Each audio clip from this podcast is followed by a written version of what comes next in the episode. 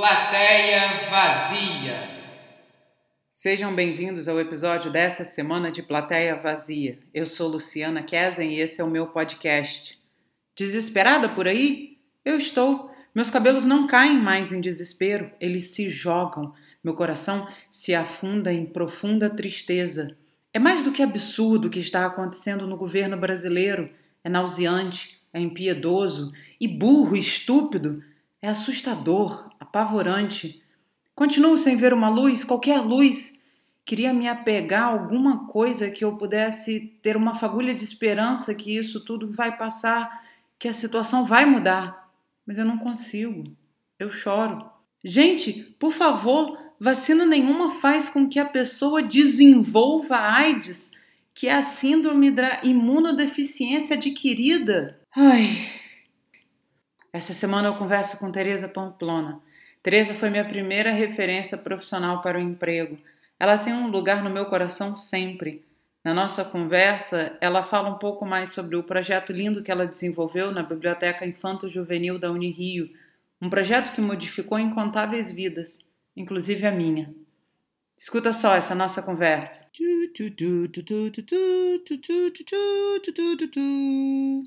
Com meus amigos mais velhos, estão todo mundo indo embora do Rio de Janeiro, indo para o interior. É, Tete. É uma coisa impressionante. Todo mundo vendendo apartamento aqui do Rio, pessoal da minha faixa etária, 60, 60 e pouco, aposentados, já estão casados, ou qualquer coisa, indo embora do Rio. Mas eles estão indo embora por, por conta da pandemia ou isso já estava acontecendo antes? Mais por conta da pandemia. Ah, sim. Mas estão vendendo apartamento e, e criando mesmo, criar raízes pro resto da vida em sítios e coisas assim. Ah. Eu então, vejo, eu entendo o charme. Eu, eu, eu tipo assim, é, tem, tem, tem gente que prefere, né? Que chega depois de certa idade que vira e fala assim: ah, eu agora quero ir para uma situação menos agitada. Não, eu entendo perfeitamente. Porque se você mora num sítio, seu filho vai te visitar, vai ter espaço para os filhos correr, você vai ter cachorro, você vai ter isso, você vai fazer plantação, você está aposentada, né? Então você vai ter milhões de tarefas. Em casa você está dentro de um quadrado, né? Que é muito limitado. Eu entendo perfeitamente eles estarem fazendo isso. Ah, e Se eu fosse casada, talvez eu fizesse.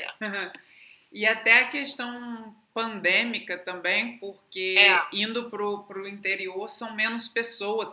As cidades do interior, a porcentagem está muito maior vacinada. É. Né? Então dá aquela questão de, de uma, uma sensação de segurança maior, porque é, é menos encontro de pessoas, né? É, não. Eu, eu deixo o apartamento aqui, passa 10 meses, 10 dias aqui, e 20 dias no sítio. Minha irmã está fazendo isso, minha irmã mais velha. Olha.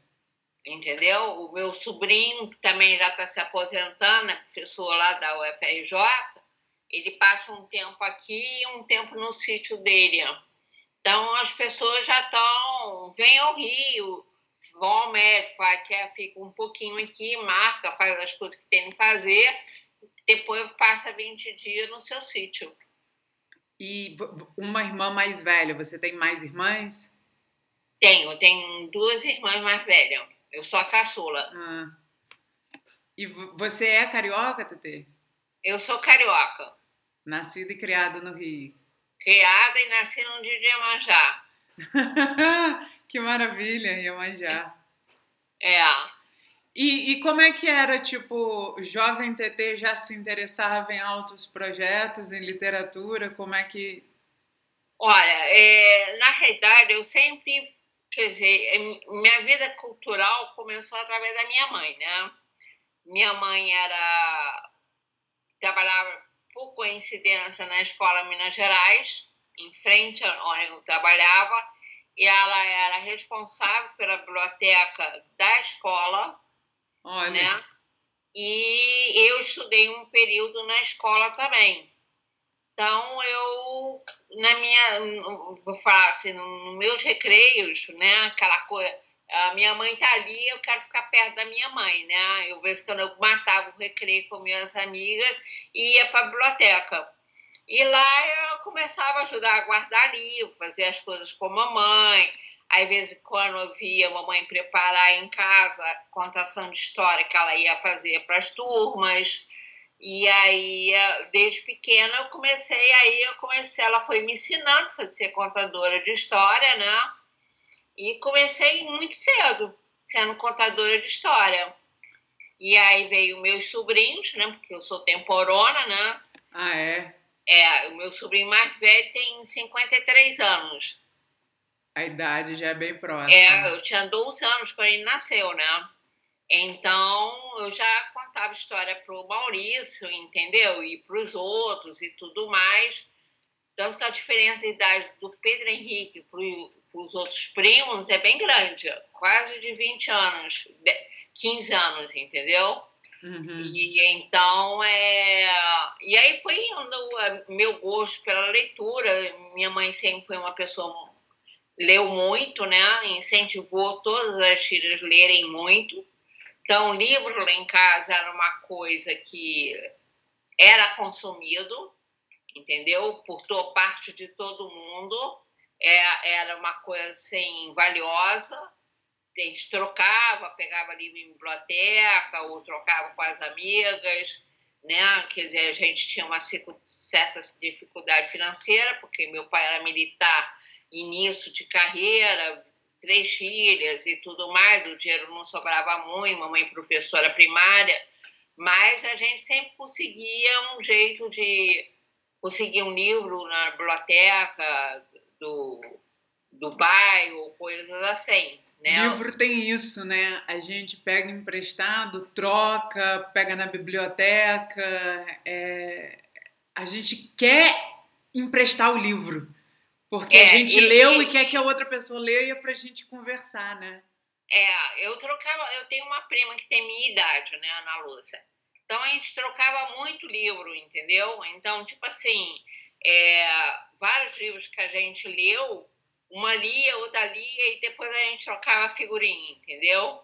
E então sempre foi uma coisa assim muito dinâmica, essa coisa de leitura para mim. Sempre foi. E passei isso, graças a Deus eu consegui passar isso para o Pedro Henrique também.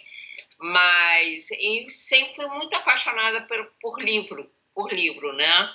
Então, acho que minha parte, minha vida cultural começou através disso, né?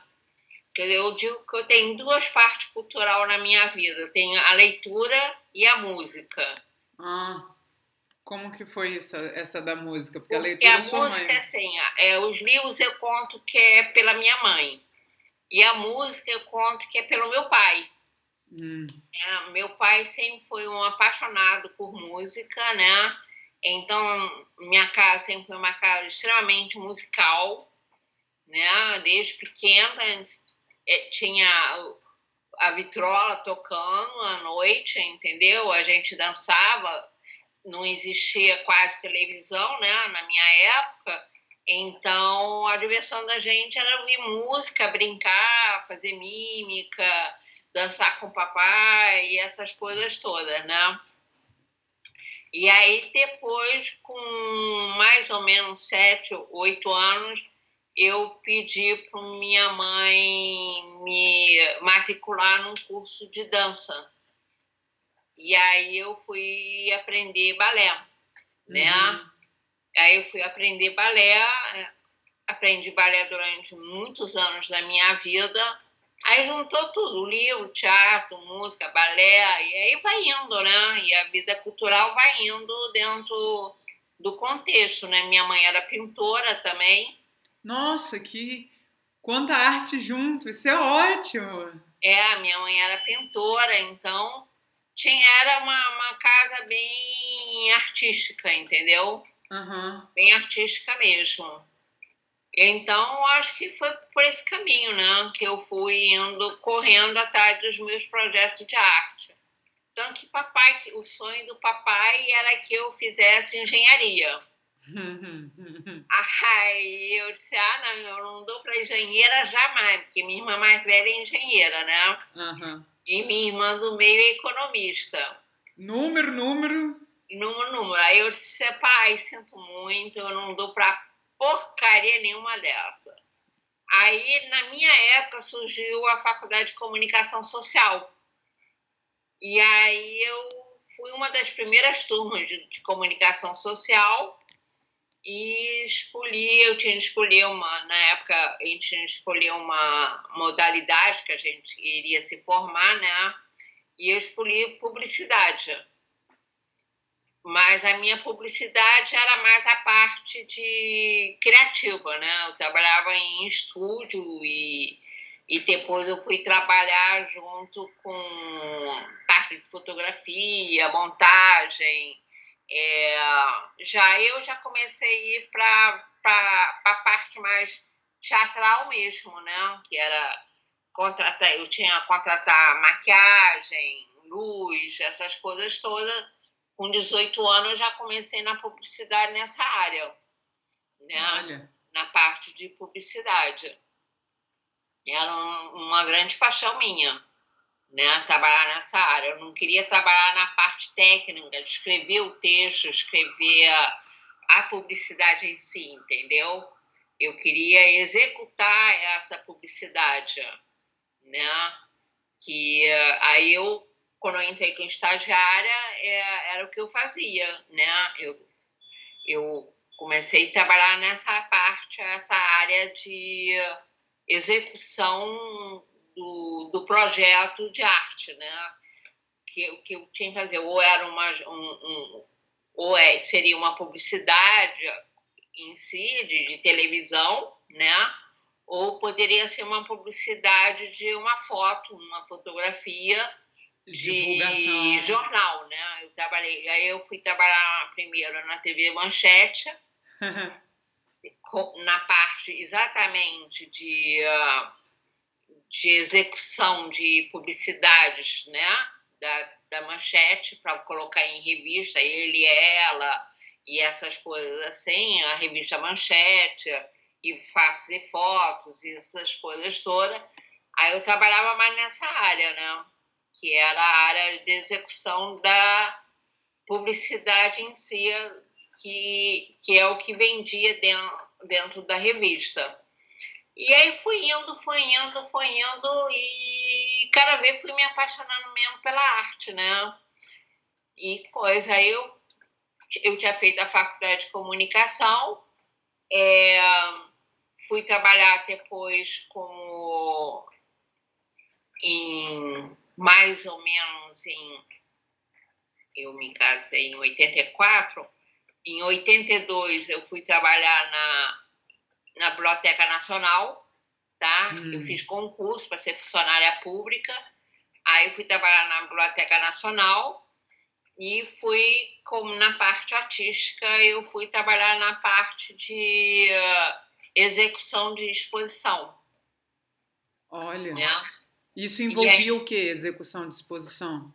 A, a, execução, tipo assim, tinha o, o, o meu chefe, né, que é o Joaquim Massal, que é, até hoje é responsável pelas exposições da Biblioteca Nacional.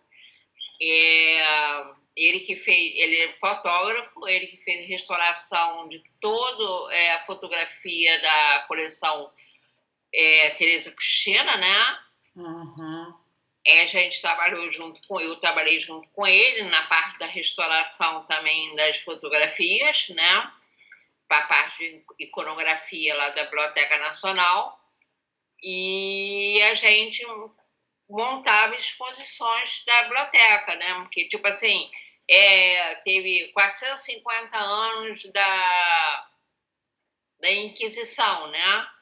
Então, uhum. cada um ficava com uma área como eu não era bibliotecária, né, foi, eu ficava na, mais na área da, da parte de foto, né, de, junto com o Joaquim. A gente escolhia as fotos que ia ser exposto, fazia pesquisa, fazia é, título, aquelas coisas Uma todas curado- curadoria de fotografias de exposição. Ah, fotografia, escolhia as cores que a gente ia trabalhar para a montagem da exposição, que cores que ia ser pintada as paredes, fazer a montagem em si da, da, da exposição, né? Aham. Aí eu trabalhei na Biblioteca Nacional até 89. Aí em 89 eu houve uma possibilidade, porque é o seguinte, o, o professor Guilherme Figueiredo era muito amigo da na atual diretora da época, Maria Alice Barroso, que era diretora da Biblioteca Nacional. E ele frequentava muito como é, escritor, né? Ele frequentava muito a Biblioteca Nacional. E então a, eu a conhecia, né? E ele sabia mais ou menos meus dons. A Maria Alice era amigo do meu pai há muitos anos, da minha mãe também. E aí ele estava querendo montar uma biblioteca infantil dentro da Unirio. Olha. E aí ele perguntou a Maria Alice que ela indicaria para trabalhar, para fazer a montagem da biblioteca infantil da Unirio, que ia ser inaugurada em 89, final de 89, 88, início de 89. Aí a Maria Alice Barroso me indicou. E aí eu fui transferida para a biblioteca infantil. Da Unirio já ali. A, a Unirio, aí fizeram a biblioteca, né? A, juntaram os acervos e eu fui trabalhar na, na montagem da biblioteca infantil a, a, a convite do professor Guilherme Figueiredo. E aí começou, né? Nós não tínhamos livros nenhum, começamos a pedir garimpagem de livro, né?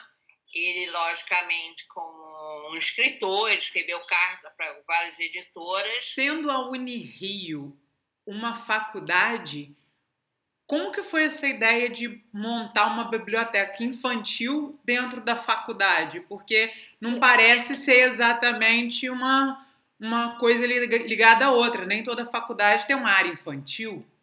É, tipo assim, isso era uma ideia do professor Guilherme mesmo, tá?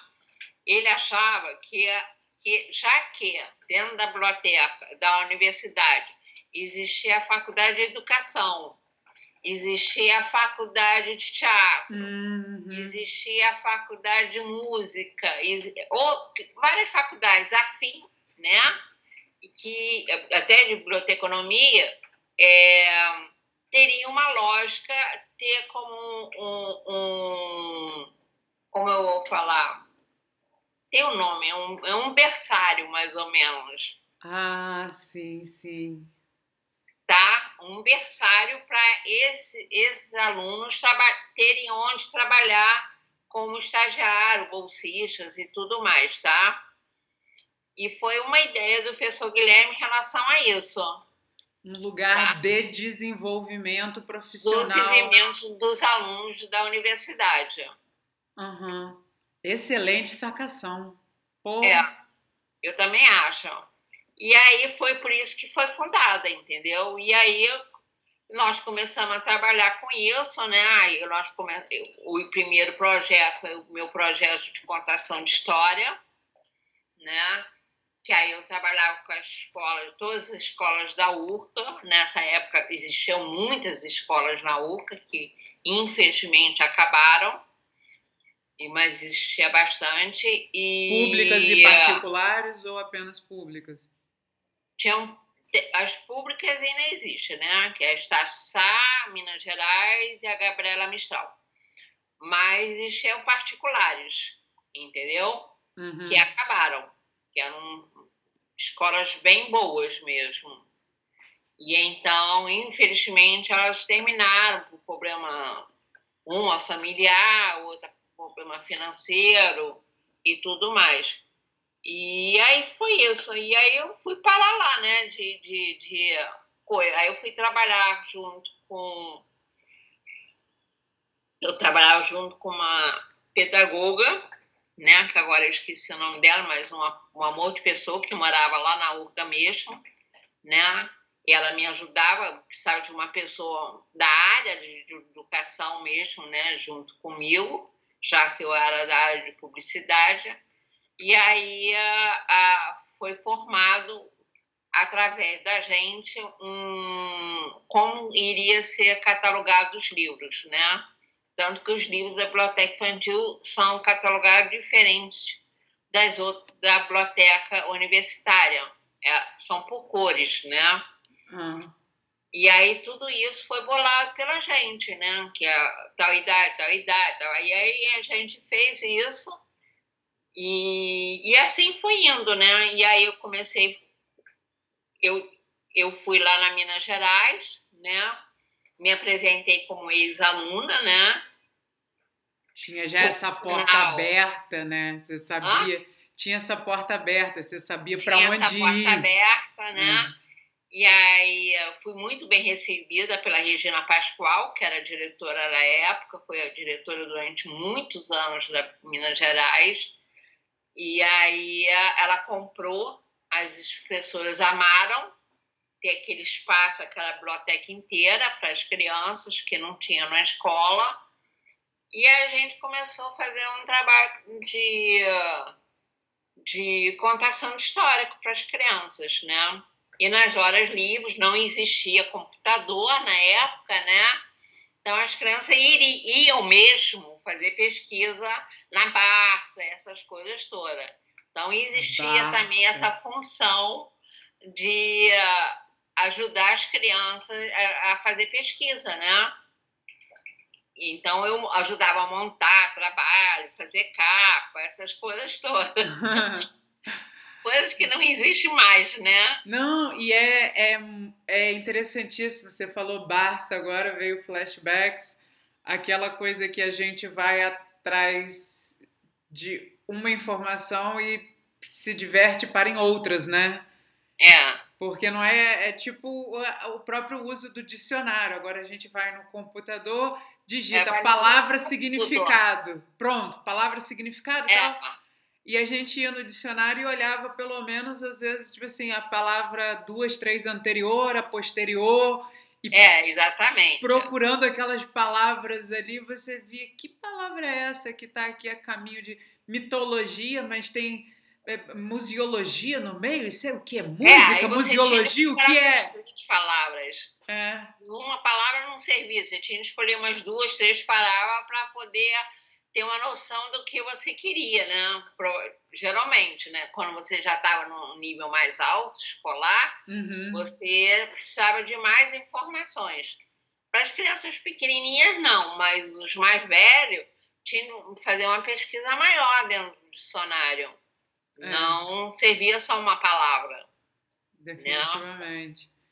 E, e, assim era. E, assim, e aí você começou com o seu projeto de contação de história é, e, e aí um dia é, eu tive um aluno do CLA, né? Que ele estava fazendo uma montagem de uma peça. É, meu nome chama Drummond, nome da peça. E ele me perguntou se eu queria apresentar para as crianças, né?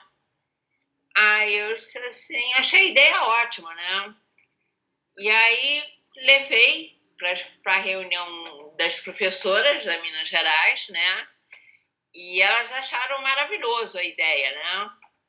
E aí, quando nós chegamos, fez a montagem, ele fez a apresentação para as turmas mais velhas, né?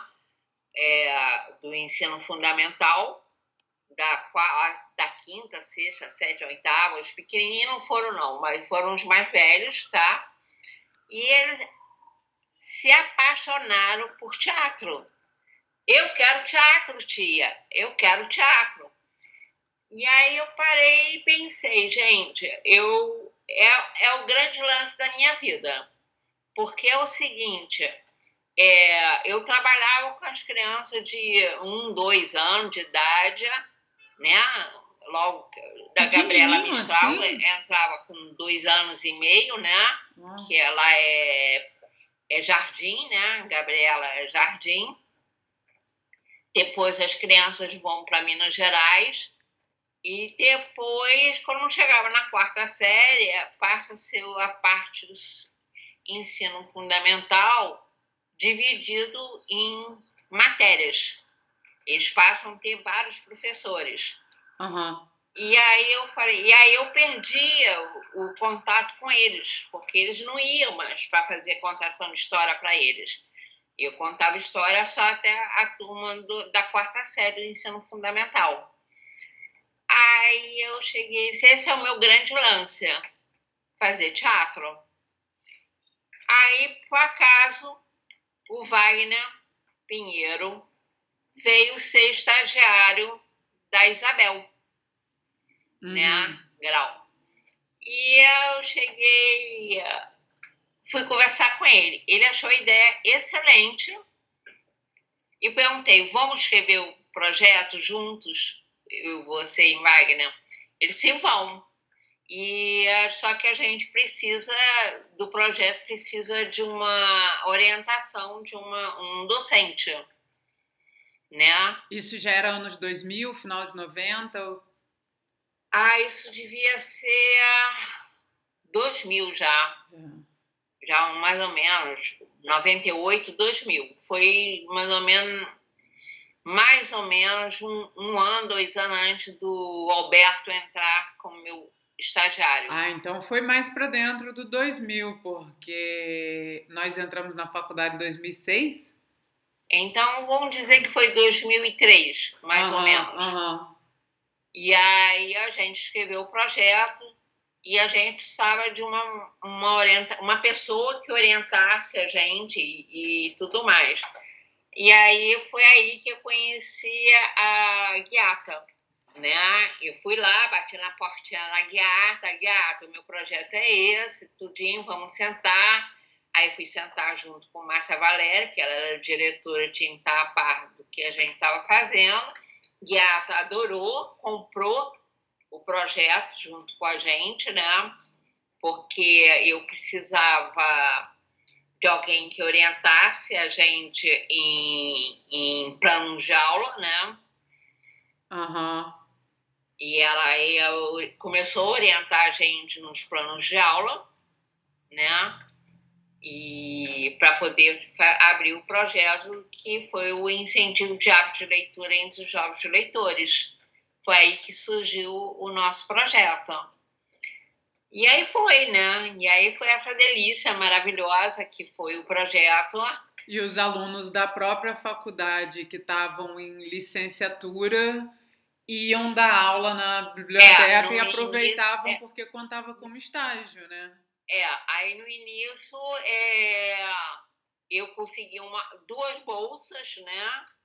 É, eu escrevi o projeto, porque tinha um projeto em ter uma docente, né? Que era guiada, para no, no, na pró-reitoria de extensão, né? Para fazer, conseguir bolsista, né? E verba. E aí eu escrevi, consegui duas bolsas, né? A, o... E foi aí que o Alberto e a. Ai, meu Deus, agora a Daniela. Hã? A Daniela. Dani, a Dani entraram com coisa. Aí o Alberto era chefe, do, professor da turma da manhã, bolsista da turma da manhã, e a Dani era da turma da tarde. Primeiro eles se misturaram, depois eles se dividiram. E aí foi indo, né? O projeto foi crescendo, né? Junto com a contação de história, e a gente foi fazendo milhões de coisas e foi crescendo, crescendo, ao ponto de um dia é, a gente ser convidada para pela FAPERJ, né?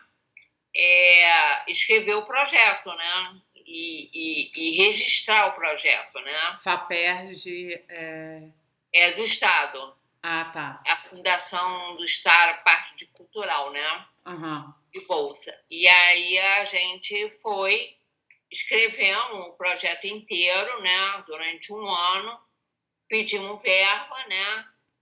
E foi aí que a gente conseguiu a, a, as mesas, os novos lugares para botar novas estantes e milhões de outras coisas, televisão, som, é, milhões de coisas. A gente conseguiu o balcão e foi crescendo, a biblioteca foi crescendo. Nesse período, a diretora, logo no início, né, eu não posso esquecer de falar que foi uma pessoa muito importante na minha vida, foi a Vera do DBI, que era diretora da época, tá? Que foi uma pessoa muito incentivadora para mim, junto com o professor Guilherme. A biblioteca infantil era muito restrita o espaço dela. Aí uma, ela a, me autorizou a abrir, quebrar uma parede e aumentar a biblioteca. Uhum. Para ser uma biblioteca maior, ter um espaço muito maior. A Vera foi muito incentivadora da biblioteca infantil. Muito, muito mesmo entendeu? E, e então é, eu não posso esquecer isso jamais, quanto ela foi querida nesse sentido. E aí a biblioteca foi crescendo e a gente foi começando a criar projeto, montagem de peças. As primeiras peças a gente é, encenava dentro da biblioteca mesmo, né? E escolhia é, aí eu fiz um critério, né, que eu teria de escolher é um, um, um escritor americano, é, é, estrangeiro, no outro ano era um escritor brasileiro, uhum. né? E aí a gente fez esse critério e começamos a fazer a montagem. Mas na primeira grande peça mesmo, nossa, foi o Menino da Rua Paula. Uhum que essa foi assim para mim uma das peças mais bonitas que a gente fez, né? Dirigida pelo Wagner, né? E uh, foi aí que a Dani e o Alberto entraram mesmo, né? Com, eles entraram até nem como bolsista, mas como atores da peça. E aí eu tinha muito poucos alunos, nós montamos a peça foi a primeira peça que foi montada num teatro do CLA, né? E foi assim é, belíssima, né? A parte de é, tudo, a luz foi linda, a parte de figurino foi maravilhoso, sabe? Foi assim de um capricho enorme, sabe? Bem grande mesmo. Foi muito bom. Foi uma coisa assim, uma realização de uma peça de verdade, sabe? Foi a primeira peça de verdade que eu fosse dizer. Isso foi em 2006. Aham, uhum, exato.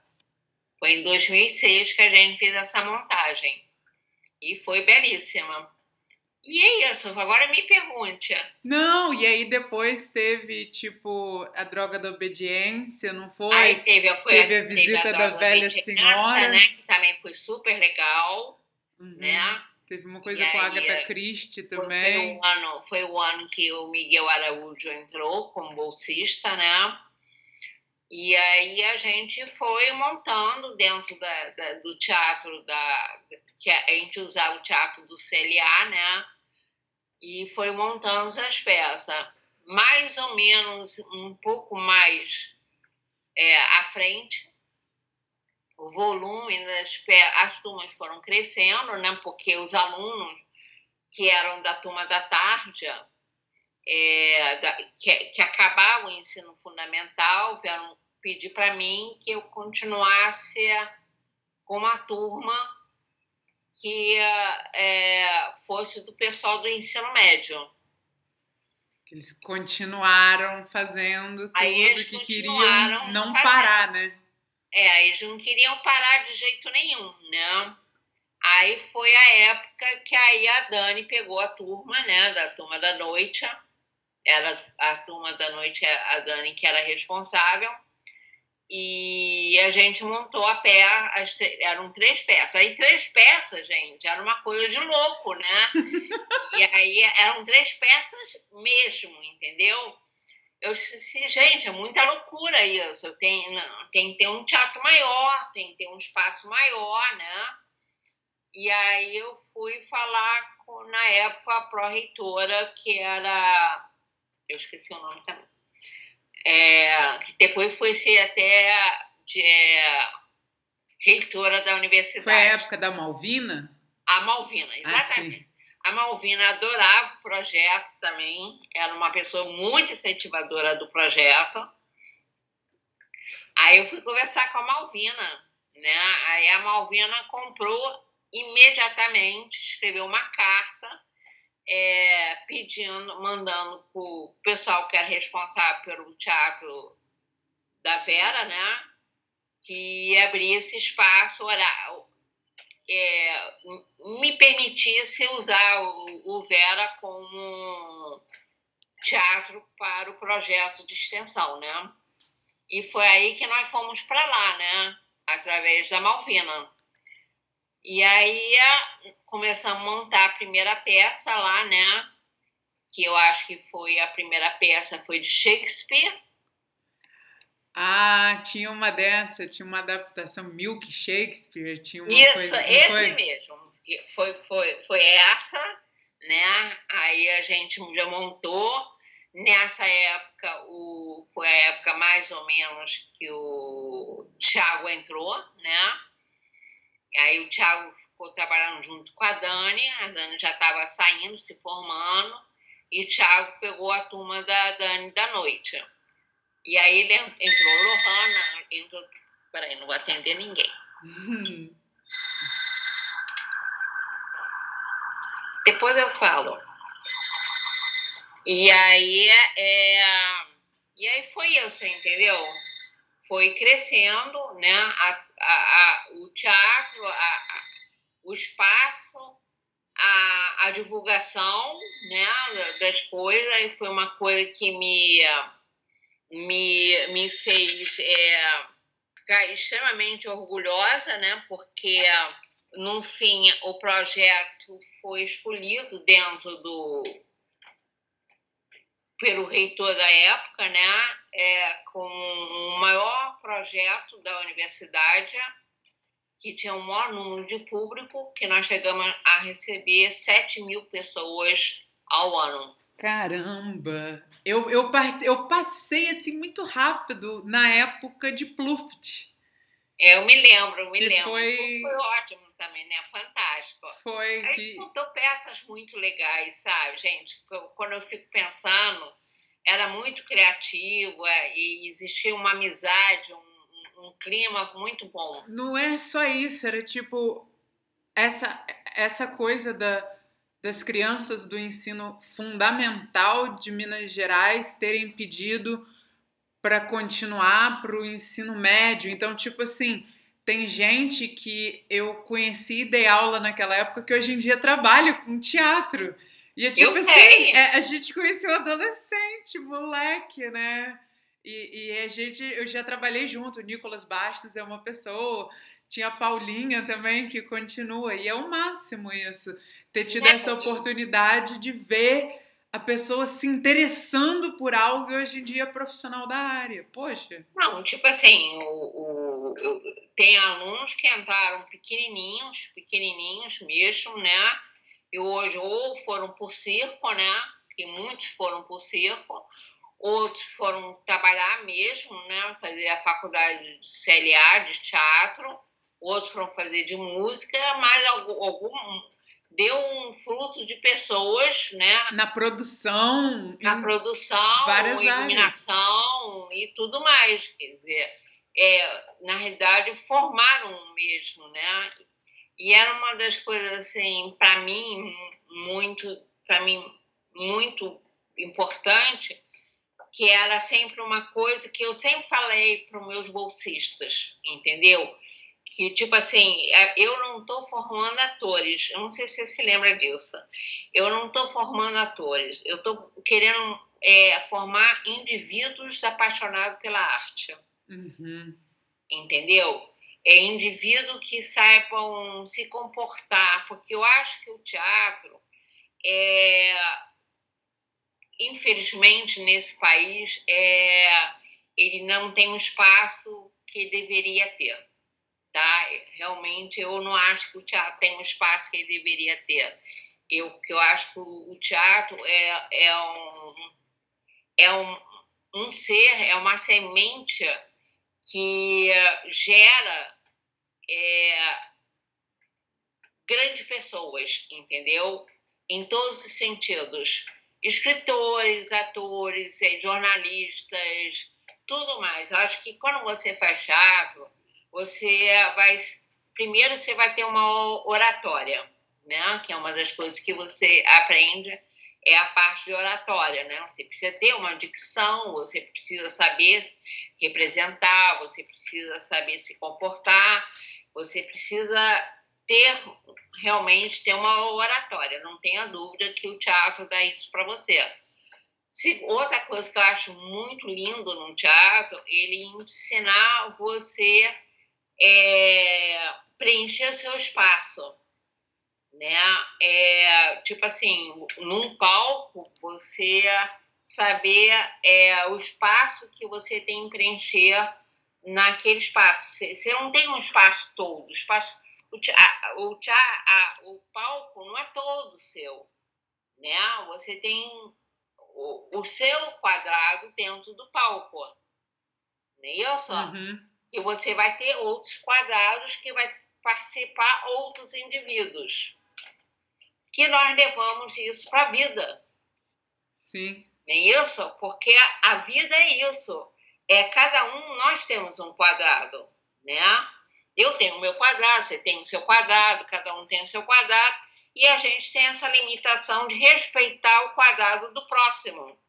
Uhum. E é uma das coisas que eu ensinei muito aos meus alunos e, e os, os bolsistas passavam, era exatamente isso. É, é é mexer com não, não com o ser da pessoa, com é, criar seres humanos, entendeu? Pensante. É, tem isso, né? É um lugar é. onde a gente desenvolve o pensamento, seres humanos pensantes.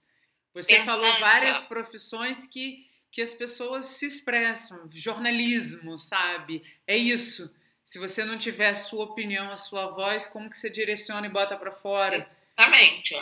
Hum. E, e eu acho que uma das coisas inovadoras para mim no meu projeto, né, é que o projeto, a, a peça não era escrita nem por mim, nem pela Dani, nem pelo Tiago, por nada. Eram escritas por todos nós né? Então é, a gente fazia um, um laboratório, né? Uhum. Que, onde cada aluno escrevia um, alguma coisa e essa coisa que eles eram escrita, né? Eram misturadas, né? E depois coladas e se montasse depois de colada a gente montava uma peça.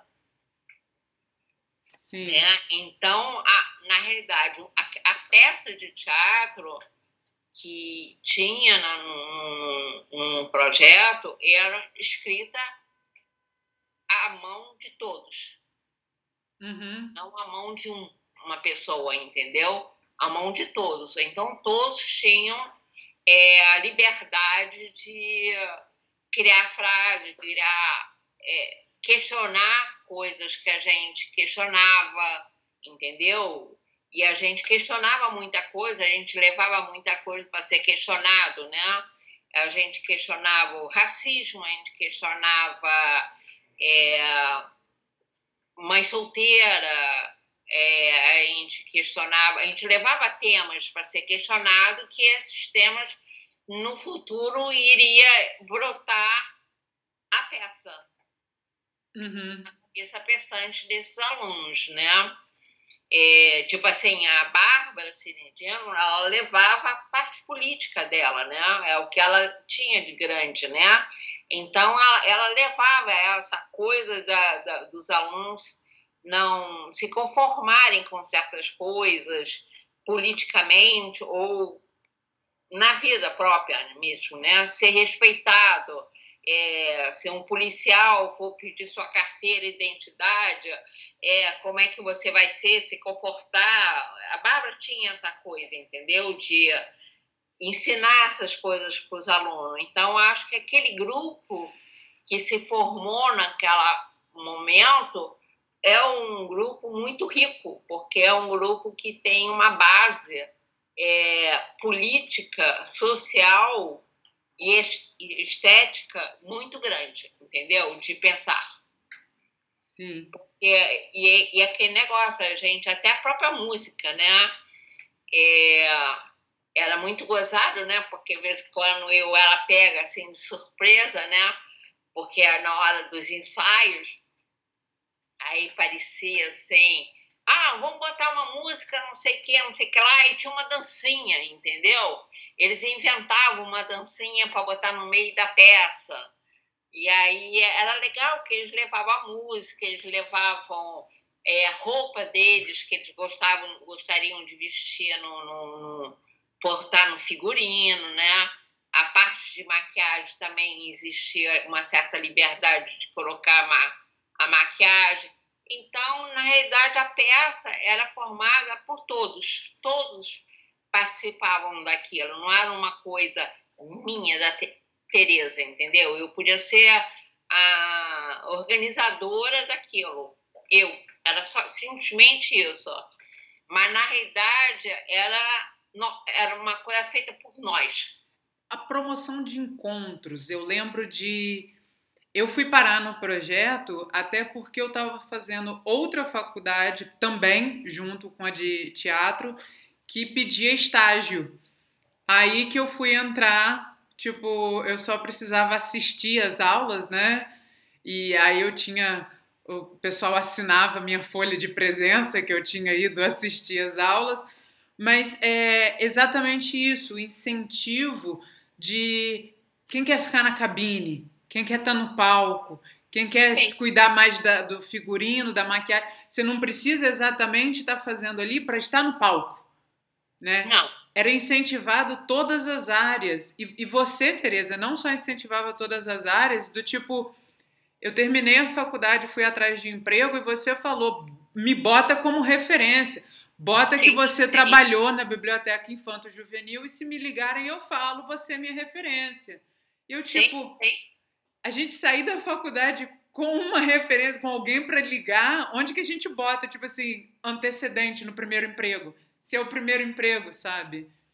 E aquilo sim. dava um, um, conforto e uma ideia, e eu falei, nossa, que, que lugar, onde que canto que eu vim parar dentro da faculdade, né? É, eu fiz isso com vários, tipo assim, Sim. o próprio Alberto, quando ele foi, é, ele, ele foi trabalhar no, na escola que ele trabalha, né? Eu acho que ele trabalha ainda, não sei se ele trabalha ali na, no, em Laranjeira. Eu nem sei mais, ele, ele trabalha no TDH Barilão. No liceu. No liceu. Ah, sim, seu francês, né? É, aí no liceu eu me lembro que ele precisava também de uma carta de referência, né? Que ele era bolsista, estava se formando, precisava de uma carta de referência. E eu disse assim, escreve, fala, eu assino. Uhum. Que você, o, o que é necessário para. O que você acha que é necessário para motivar a te, a te contratarem, né? E ele escreveu a carta, nós lemos a carta, debatemos uma carta, eu assinei a carta para ele, entendeu? E, e eu pude ajudar vocês em, né, em qualquer parte, entendeu? Eu fiz com todo carinho mesmo, com toda coisa, porque eu acho que era isso que que fazia parte da vida, né? Eu acho que a vida é essa, né? É, um, é o que a gente diz, a gente, a gente prega tanto isso no teatro, né? Um dá a mão pro outro, porque senão não existe teatro. É. Não é isso? Não é isso que a gente faz e depois a gente grita, né? Uhum. A nossa, aquele lindo tempo, coisa, mas eu acho que o teatro é isso, é um ajudar o outro, né? É um dar a mão no, no outro. E, e se, senão não se forma teatro. Teatro não se forma nada individual.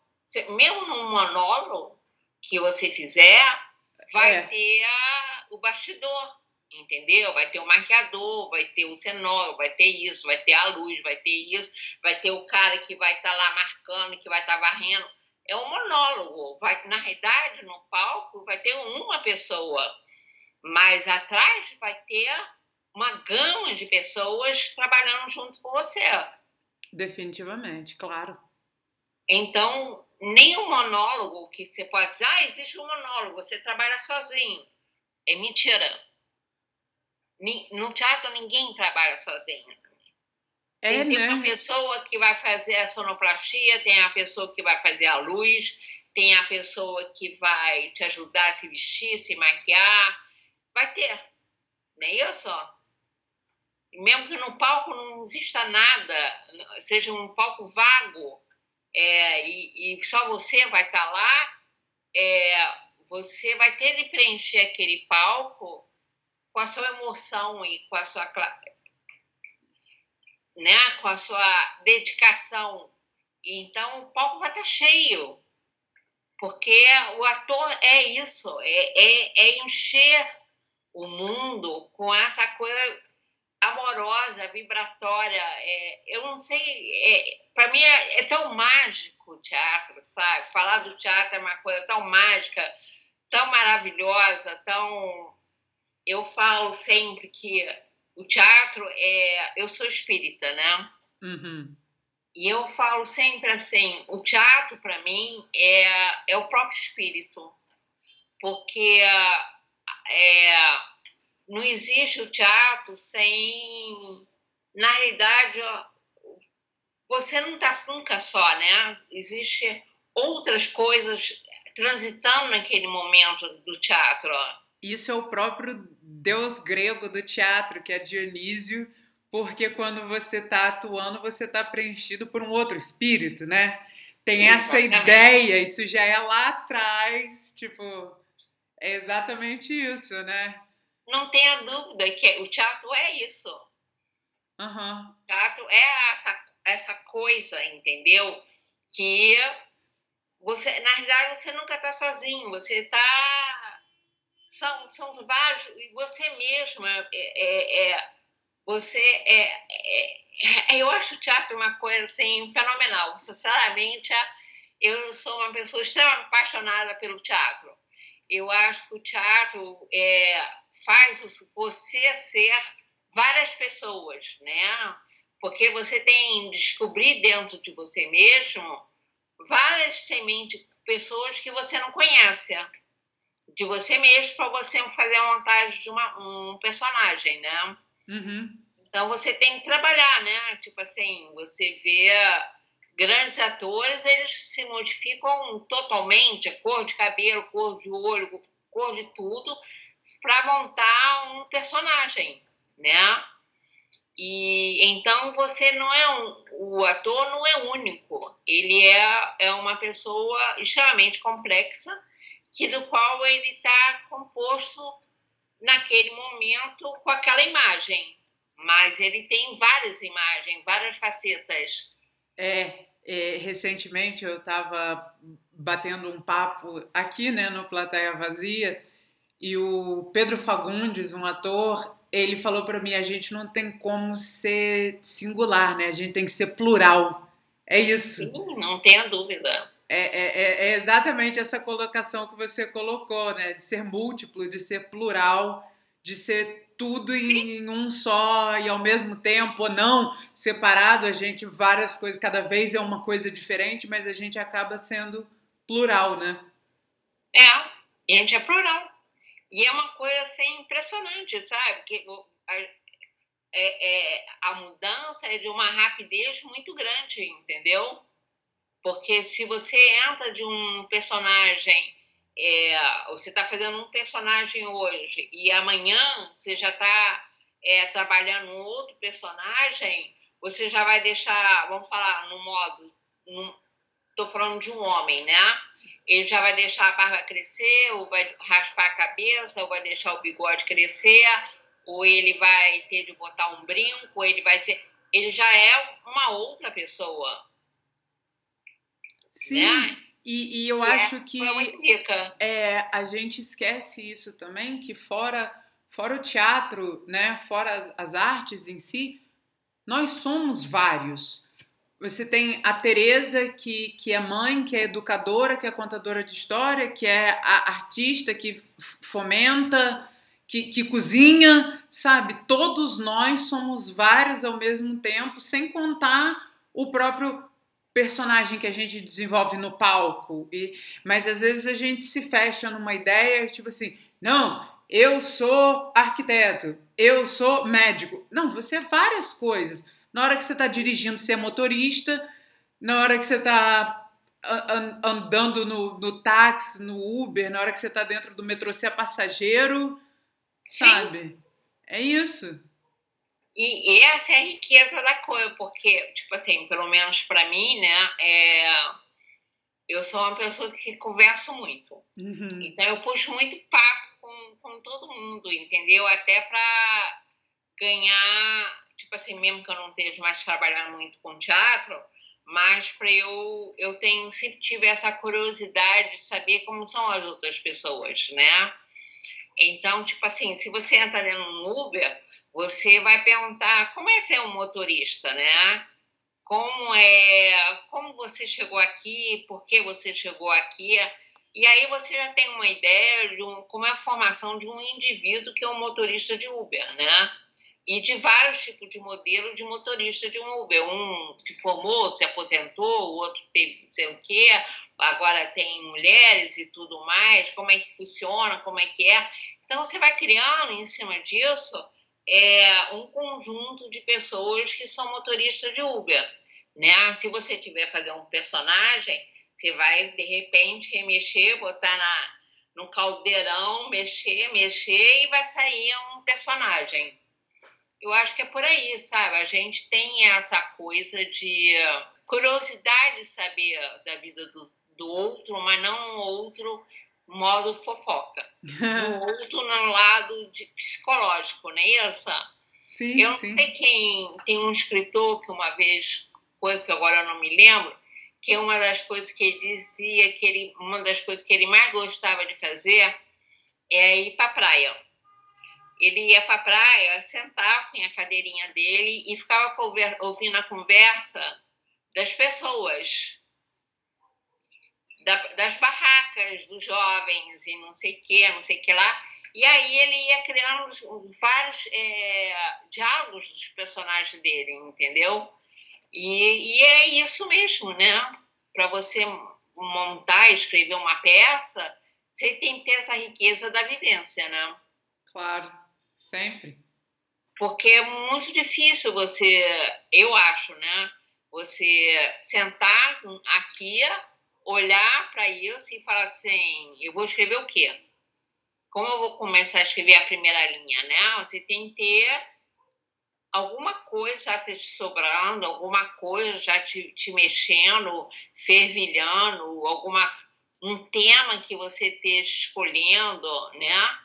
Para você poder escrever uma peça, um livro, um artigo qualquer coisa, mesmo um artigo, se você for escrever um artigo científico, você vai ter de ter um tema e você vai procurar antes esse tema que você vai escrever seu artigo científico, não é isso? Claro, é, é, é a ideia do na natureza nada se cria, tudo se transforma. Então você transforma algo que você escutou em diálogo, você transforma uma ideia abstrata em algo concreto, a gente é, é transforma a inspiração em uma obra, né? A gente transforma. Se transforma, exatamente. E eu acho que a riqueza do, para mim, do teatro em si é essa. Porque outras profissões, você é médico, você não se transforma. O arquiteto não se, ele pode transformar as casas, mas ele é o arquiteto, entendeu? Uhum. Eu acho que já o ator, o, o compositor, quem trabalha com a arte em, em si, né? Ele está sempre em mutação. É um processo de mutação direto, entendeu? Você nunca está. Você, você vai dormir uma pessoa acorda outra geral, é, é, é, é aquela coisa, e você vai criando uma bagagem também dentro de você, né? Porque, tipo assim, se você vai trabalhar numa peça que você por cá vai fazer uma cartomante, né? Você vai estudar todas as, as coisas de uma cartomante, como funciona, tudinho, tudo mais, mas eu duvido quando você deixar de ser essa cartomante na peça, você vai largar a, de querer ler carta, de curiosidade da carta, do miticismo, de outras coisas. Então você vai também pegando essas coisas, essas coisas de bagagem para você, entendeu? Você vai aprendendo, né? Tipo assim, você vai andar a cavalo, vai aprender a andar a cavalo. Você deixa de uma, trabalhar numa peça, um filme, qualquer coisa que seja, que você não vai andar mais a cavalo, você vai ter o hábito de andar a cavalo. Você aprendeu, não vai. Você aprendeu, então é. em algum momento você vai querer cavalgar, não é isso? Então isso vai abrindo um milhão de portas para o seu eu mesmo, particular. Não mais como ser personagem, mas como seu eu particular.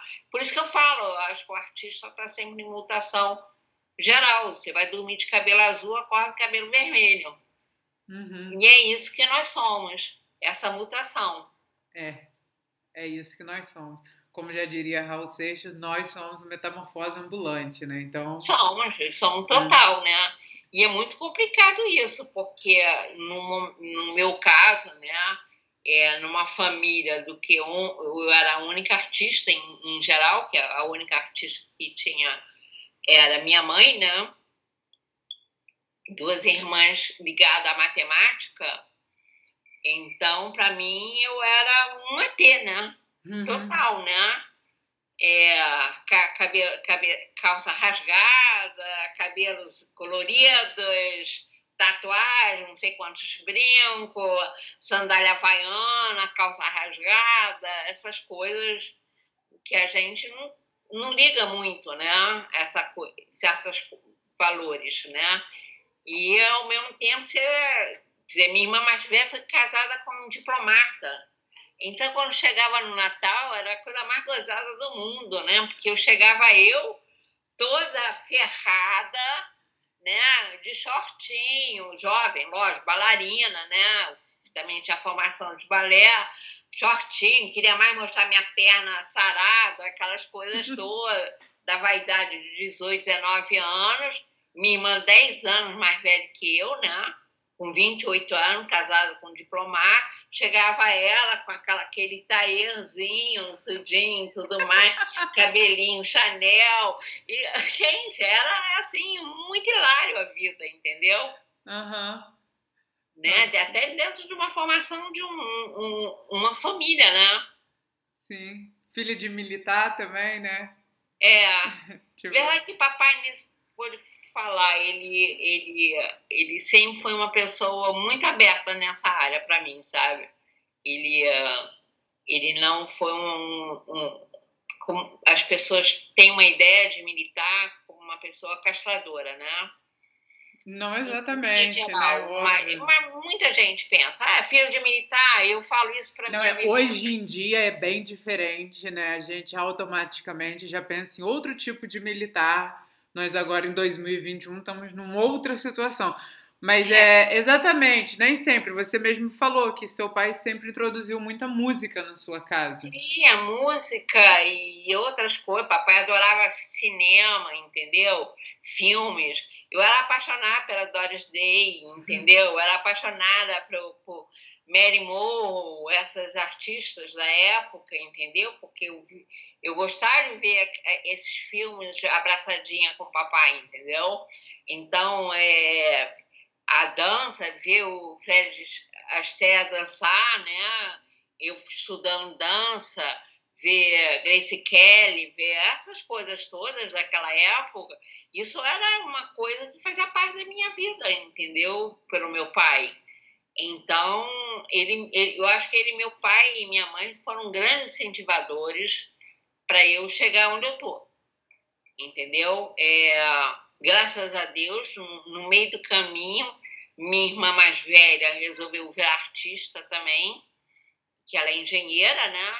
Mas de repente ela se, teve um momento da vida dela, ela se separou, tudinho, e a fuga dela foi trabalhar com gravura, né? De metal. Olha. E hoje em dia é uma grande gravurista que participa de vários eventos pelo mundo inteiro, ganha prêmios e tudo mais tem um nome bem respeitável na área de gravura e, e foi um pouco pro lado da mamãe de pintura, né? E então se formou um grupo, uma, um, uma família um, um, pouco mais artística, minha irmã mais do meio, que é mais matemática mesmo. Uhum. Né? Mas o restante é todo mundo sempre teve uma, um pouco uma área dos, das filhas um pouco artístico, entendeu? Excelente. E então a gente foi para esses caminhos. E papai era assim, um, ele era, tipo assim, é um pé de valsa, entendeu? Se você ia para uma festa, você dançava a noite inteira com ele, que ele não queria parar nunca, entendeu? Quer dizer, rodízio entre as filhas e o pai continuava Exatamente. dançando. Exatamente, e é, todo mundo queria dançar com ele, entendeu? Porque ele dançava magnificamente, sabe? Então, isso é uma coisa muito rica para mim, ter tido esses é pais. Né? Que, que me incentivaram a leitura, a música, a dança, né? Que Pintura. eu dancei várias vezes, tanto em, em, em música clássica, dancei dança clássica, dancei jazz, dancei Broadway, dancei vários estilos de dança, né? E eles sempre foram muito incentivadores na minha dança. E então isso é muito rico, né? Que maravilha, Tereza. Que, que gostoso poder conhecer. Tipo assim, eu, eu, eu, eu não tinha noção de toda essa riqueza da sua história. Isso é delicioso poder saber e ouvir e conhecer isso e saber como que o projeto começou lá atrás e como que surgiu a ideia de uma biblioteca infanto-juvenil dentro de uma faculdade, um centro acadêmico, sabe? E o que que uhum. tudo isso gerou. Maravilha, que lindo. É, agora eu não posso esquecer de falar de uma outra pessoa muito importante na minha vida, tá? Claro. Lá dentro da Unirio, que é a minha incentivadora e apaixonante e amiga que eu tenho um amor enorme, que é a Enamar. Nossa, é outra pessoa também, assim, coração. Eu sou uma apaixonada, né? Como é, ela era bailarina no Teatro Municipal, né? A Enamar compunha. A Enamar tocava quando eu era criança e compunha. Eu fiquei assim, é o que, Enamar? Oi?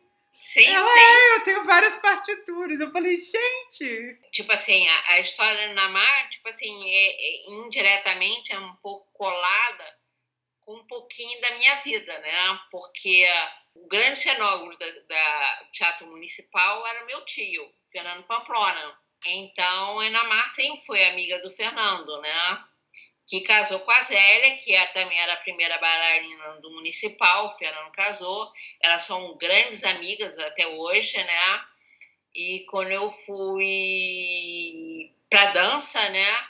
A, tanto as duas foram grandes incentivadoras para mim no balé clássico, não tenha dúvida, né? A minha tia e a Namá foram duas pessoas incentivadoras muito grandes para minha dança do balé clássico. Quando eu ensaiava tudinho e tudo mais, várias vezes eu corria para casa do Fernando, nervosa, porque eu ia ter uma montagem de uma peça, ia ter um, um, um, um recital, qualquer coisa assim, e ele me ajudava, e foi, então essas coisas para mim é muito rico também, né? Que eu também tive um tio e uma tia que me incentivaram muito na, na dança, né? E a Inamar foi uma pessoa incentivadora para mim e é incentivadora até hoje para mim muito grande. Nós somos, é, mesmo que a gente não se encontre, mas é, pelo Facebook a gente está sempre a, a se admirando, falando e conversando e ela me incentiva muito na parte da dança até hoje, porque eu danço até hoje, né? E então ela me incentiva muito na parte da dança. E é tudo muito rico, né? É, é, uma pessoa né? muito querida. Ela e Yaka, dentro da Unirio, são duas pessoas assim que eu amo muito.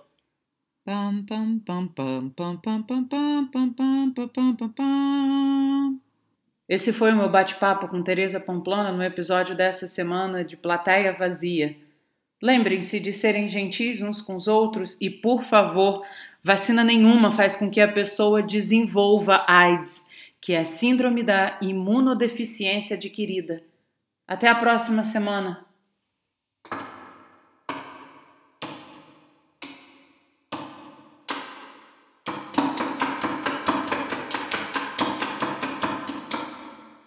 Plateia vazia.